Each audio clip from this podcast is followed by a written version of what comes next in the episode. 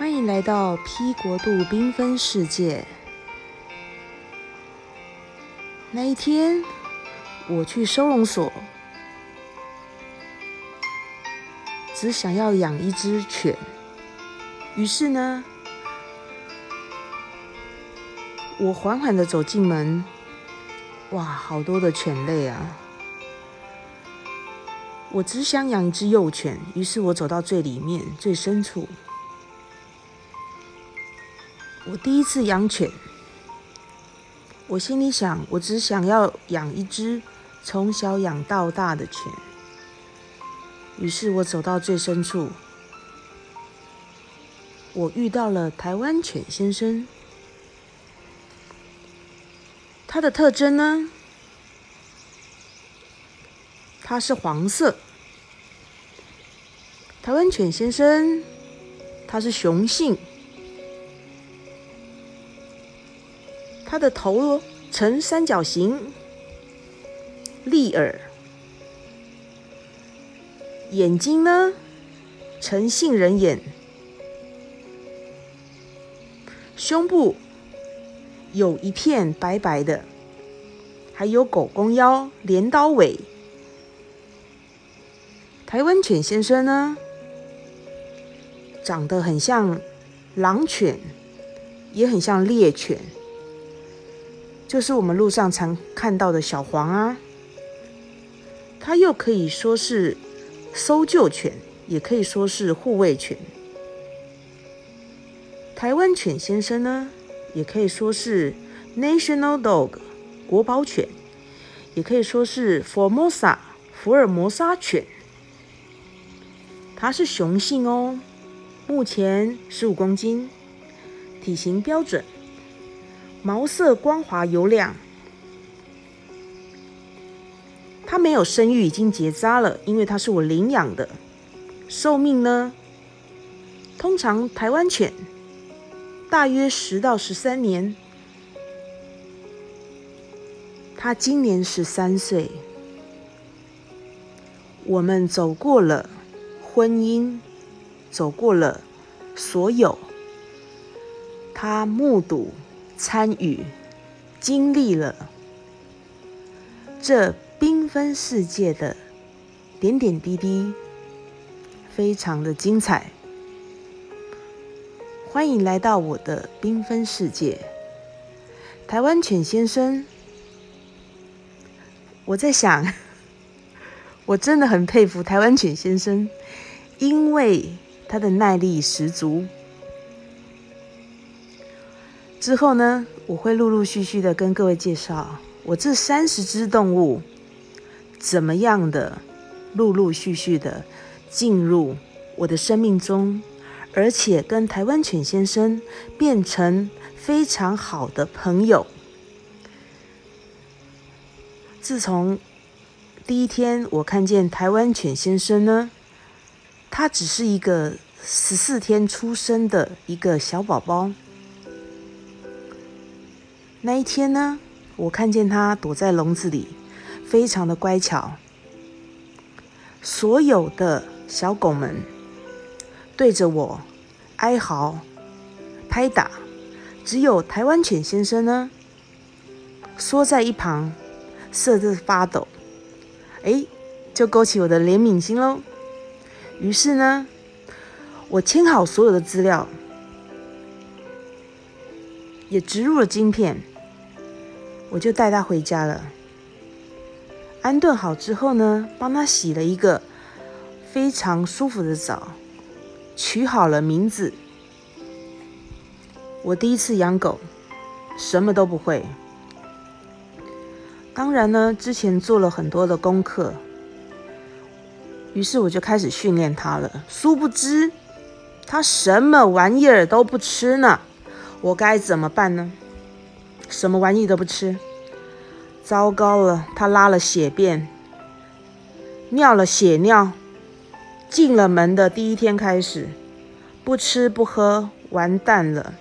于是我冲到了医院，医院说前前后后抽了血，他有三种致命的寄生虫。医生说，如果要救活他是个奇迹。我心里想，台湾犬先生会不会死在我的手里呢？于是呢，我做了所有的奇怪的仪式，无论是宗教仪式呢，我甚至于听信谣言，呃，所有例如什么谣言呢？因为它的毛开始掉，啊，就是一圈一圈的掉，也不长毛了哦，一圈一圈的掉，就是属于毛囊虫哦。因为它有吃药哈，那吃药的过程当中，它会毛会一圈一圈的掉，我看得非常的难过哦。后来有人有经验就说啊，就是要把。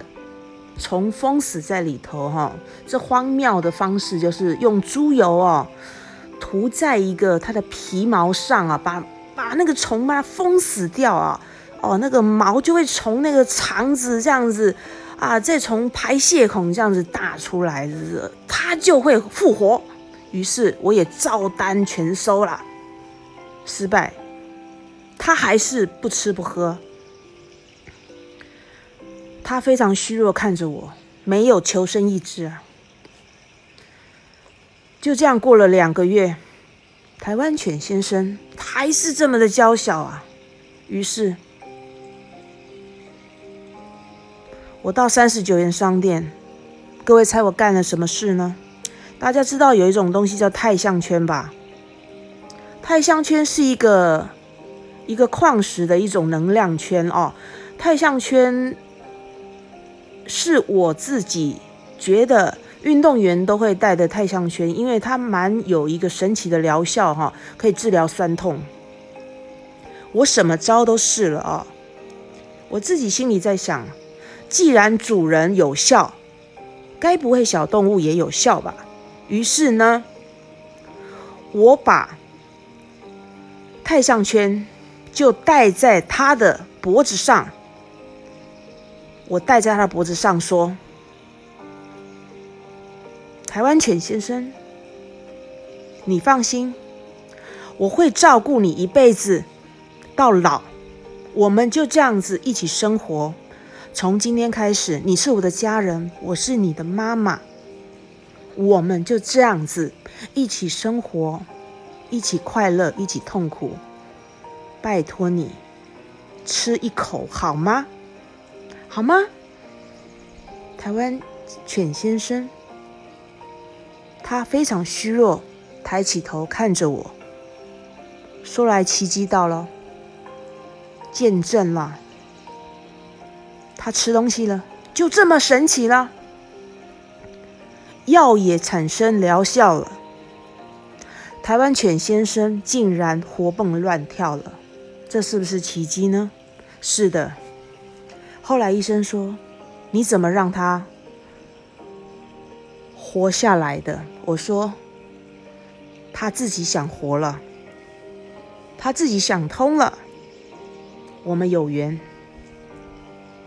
于是呢，当时我工作非常的忙碌，台湾犬先生呢，把家里搞砸了。我相信。大家有养犬的朋友们都知道，只要养过犬的人呢，都会陆续的把所有的物品往空中移吧。只要看到面纸呢，他就会疯狂的去抽面纸有几张。于是呢，我担心他非常的无聊，我就把。某某的杂志丢给他翻，我告诉台湾犬先生，妈妈要去念书，妈妈要去打拼，这本书给你看，你就翻书吧。台湾犬先生非常的聪颖，他真的很神奇哦，他跟一般的犬类不同，他真的听得懂人话，他一页一页的翻，果然他是雄性的。他一页一页的撕下来，撕到比基尼的那一页，哈，就停下来喽。仿佛告诉我：“妈妈，你穿这套内衣应该不错吧？” 台湾犬先生真的很可爱，他现在十三岁了。我的台湾犬先生，他是黄色的，嘴巴是全黑。人家说你要好好教育他哦。台湾犬先生这个类型的非常的倔强，而且很凶哦。如果你没有好好教育他，他可能有很强的攻击性，会咬伤人哦，尤其是小孩。它不容易跟陌生人亲近，但是它对主人非常的忠心哦。所以你可以培养它有温驯的个性，因为它的个性是属于猎犬类，而且它很有很强的地域性。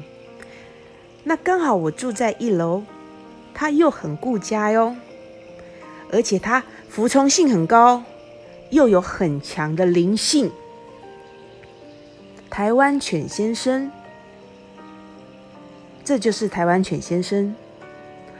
当我第一个孩子报道的时候，我告诉他，这个是小姐姐哟，我制造了一个小姐姐要来陪你玩玩。台湾犬先生。当时我怀孕的时候，台湾犬先生他是三个月。那大家都知道，六个月几乎都已经成犬了。大概九到十二个月的时候之间，我就带台湾犬先生去做了个结扎手术。他的个性变得更稳定了，但是调皮性呢还是没有变哦。台湾犬先生当小姐姐呱呱落地的时候呢，他总是趴着，就是像图片跟影片一样帮我照顾小姐姐哦。当小姐姐哭泣的时候，台湾犬先生他就会去叫我，小姐姐需要我哟。台湾犬先生就是这么的贴心，为什么要把？台湾犬先生交给别人呢？其实，犬类是人类最忠心的好朋友。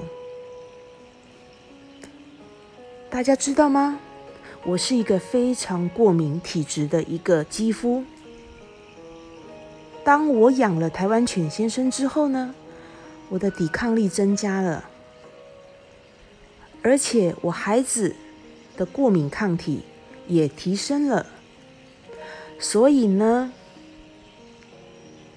有了孩子没有犬儿，这都是一个残忍的一个行为喽。